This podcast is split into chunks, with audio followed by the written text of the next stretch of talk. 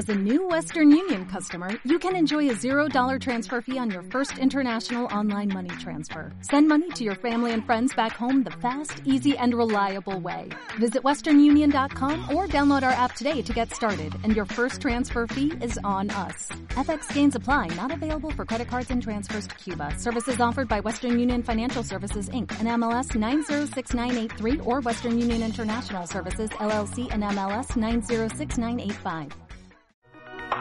Hola, soy el pastor Rudy Gracia. Bienvenido a mi podcast, elaborado simplemente con la idea de que recibas una palabra de fe que incentive tus sueños para obtener absolutamente todo lo que Dios tiene para ti.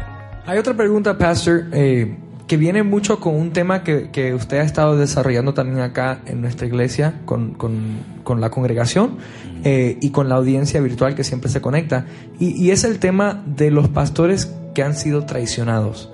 Eh, Carmen en particular nos comenta en el chat eh, acá en Facebook Live que ya por un tiempo paró de ir a su iglesia, de asistir a su iglesia porque un grupo como que causó una división y esto causó una depresión en el pastor y un, una tristeza en el pastor y le ha causado mucho dolor. Entonces ella no se ha sentido como que la gente que está predicando tiene palabra.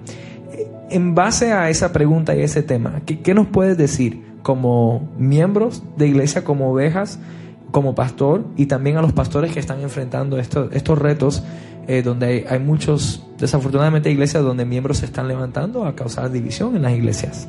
Es, es, es, interesante que nunca en lo absoluto el Señor jamás enseña que el principio de crecer una iglesia es de división. Eso no existe en el contexto de Dios. Ningún árbol malo sabe dar buenos frutos y ningún árbol bueno sabe dar malos frutos. Y la Biblia dice claramente que el que mutila el cuerpo, el que divide, el que causa, disensión entre los hermanos, va a ser juzgado por Dios. Es más, la Biblia aclara que en este reino solamente es coronado el que corre legítimamente.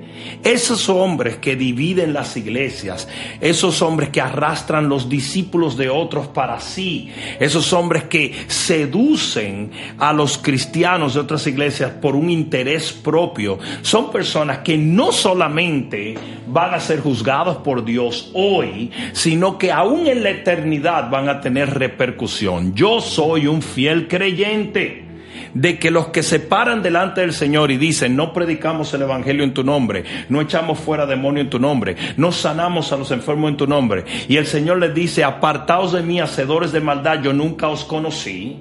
Yo soy un fiel creyente que esos son los pastores divisores de iglesia, porque esa gente le causa un sangrado al cuerpo que, que la eternidad se ve afectada por ello. Así como un hombre de Dios batalla en oración, lucha por años de su vida y entrega toda su vida a la obra de Dios en total dignidad, hay hombres indignos e inmundos que le roban las ovejas. No, nadie roba ovejas porque las ovejas son de Dios. Es una mentira diabólica. La Biblia dice que había discípulos de Juan, había discípulos de los discípulos. Eso es una mentira. Eso es una mentira. Aún Pablo decía, maestros habrá mucho, pero padre solo un uno. Y en ese momento él hablaba de padre de la fe, que era él. Es, es lo mismo secuestrar a un niño que seducir a una oveja y llevárselo. Es lo mismo en el contexto espiritual. Y Dios nunca en lo absoluto va a bendecir a esa gente, aunque la palabra funcione por sí sola y ellos predicando la palabra, gente se va a convertir, eventualmente esas personas recibirán de Dios la retribución de lo hecho. Otra pregunta, Pastor, este, en el tema de las iglesias. Alejandra, eh, desde Argentina, pregunta, voy a dos iglesias, ¿cómo elijo a una si ambas me gustan? el, problema es que nosotros no podemos elegir la iglesia por la alabanza o por eh, los programas que tiene. Nosotros tenemos que tomar pasos por discernimiento espiritual y por las cosas que verdaderamente importan en una iglesia. Tú tienes que determinar ¿Qué iglesia va más de acuerdo con el destino que tú percibes que Dios tiene para ti? ¿Qué es lo que se alinea a lo que Dios ha hablado a tu corazón? Eso si te toca ir a una iglesia, si tú naciste en una iglesia, aunque la iglesia no sea óptima, quédate en tu casa, esa es tu casa espiritual. Pero en el caso de que te trasladaste a otro lugar, te mudaste a otro sitio, tienes que estar en la iglesia que más vaya de acuerdo a lo que tú sientes que Dios ha determinado en tu corazón. No por la alabanza, no por el programa de los niños, nada de esto realmente tiene relevancia en cuanto a lo que es tu función en el cuerpo de Cristo. Si tú eres ah, eh, un miembro de un cuerpo, tú tienes que ser colocado en el lugar preciso para poder ejecutar la función para lo cual Dios te creó. Por eso dice la Biblia que el, samaritano tomó al hombre y lo llevó a un mesón específico, lo colocó allí y le dijo, ahora cuida de él hasta que yo vuelva y lo que él gaste de más, yo te lo devolveré. Había muchos mesones, pero él se lo llevó a un hombre en específico. Tú tienes que encontrar tu padre espiritual y quedarte allí. ¿Qué palabras también le puede dar a las madres y las esposas o mujeres que se encuentran en una relación ya de muchos años, hasta con hijos que no están casadas? Y hay varias que están comentando que ellas sirven al Señor y le quieren servir al Señor fielmente, pero sus esposos no. Eh, ¿qué, se le puede, qué tipo de consejo se le puede dar a estas mujeres que se encuentran en esa situación donde quieren ir a la iglesia, quieren servir al Señor, quieren ser fieles en su congregación, pero por su esposo en este momento no pueden o porque él no quiere. La, la intuición femenina y la femeninidad trabaja muy bien en los hombres. Dios le dio al hombre autoridad, pero a la mujer le dio influencia. Dios le dio a Abraham la autoridad y le habló y le dio la fe, pero en el momento en que Sara le dice acuéstate con Agar, el hombre se vuelve un tollo y se acuesta con Agar. Lo mismo pasó con Adán. Adán recibe todo de Dios y cuando Eva le dice come, él come. ¿Por qué? Porque Dios le dio autoridad al hombre, pero a la mujer influencia. Tú tienes que aprender a usar tu influencia de mujer.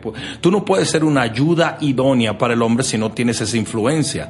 Descubre la influencia que tú tienes en ese hombre y úsala para guiarlo a los caminos del Señor. Claro, esto apoyado con una fuerte base de oración y con un buen ejemplo como mujer va a ser algo explosivo. No es una situación fácil, lo comprendo pero tampoco es imposible. El día menos pensado, cuando tú has sido una mujer que ha sabido usar tu influencia, que ha sabido usar la oración y que ha sabido mantener una conducta irreprochable por ese hombre, eh, eh, el día menos pensado, la sorpresa está en que el hombre decide ir contigo a la iglesia y acepta al Señor.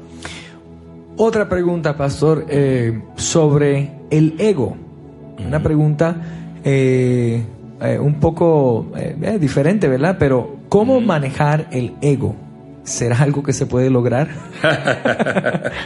la verdad que no sabría exactamente cuál es el, el contexto. el contexto. Digamos el orgullo. Creo que sí. sería, estaría hablando del orgullo. muchas veces nosotros ah, confundimos eh, la autoestima con el orgullo. Porque en realidad hay una línea muy delgadita entre las dos cosas. Tú puedes comenzar buscando autoestima y cuando vienes a ver caes en un delirio de orgullo eh, donde crees que eres la última Coca-Cola del desierto. Nosotros tenemos que aprender a mantener un balance entre lo que es la autoestima, comprender el valor que tenemos para Dios y no vernos como langostas delante de los gigantes cuando en realidad somos tan valiosos para Dios que somos gigantes y los gigantes vienen a ser langostas. Entonces, eso es autoestima, pero tampoco podemos caer porque cuando la autoestima se vaya a la carne o al área de la carne, eh, recuerden que el hombre es espíritu, alma y cuerpo. Dios nos revela por el Espíritu, el alma recibe esa revelación y el cuerpo la ejecuta. Ah, nosotros tenemos que tener una revelación de lo que es nuestro valor en Dios y lo que es la autoestima, pero no permitir que esa autoestima llegue a ser egocéntrica, llegue a ser, eh, llegue a nutrir el ego, porque el ego es carnal, la autoestima es espiritual. Espero que esta palabra cale profundamente en tu alma y que se convierta en pasos de fe que te permitan llegar al destino que nuestro Señor ha trazado delante de ti y de los tuyos. Dios te bendiga.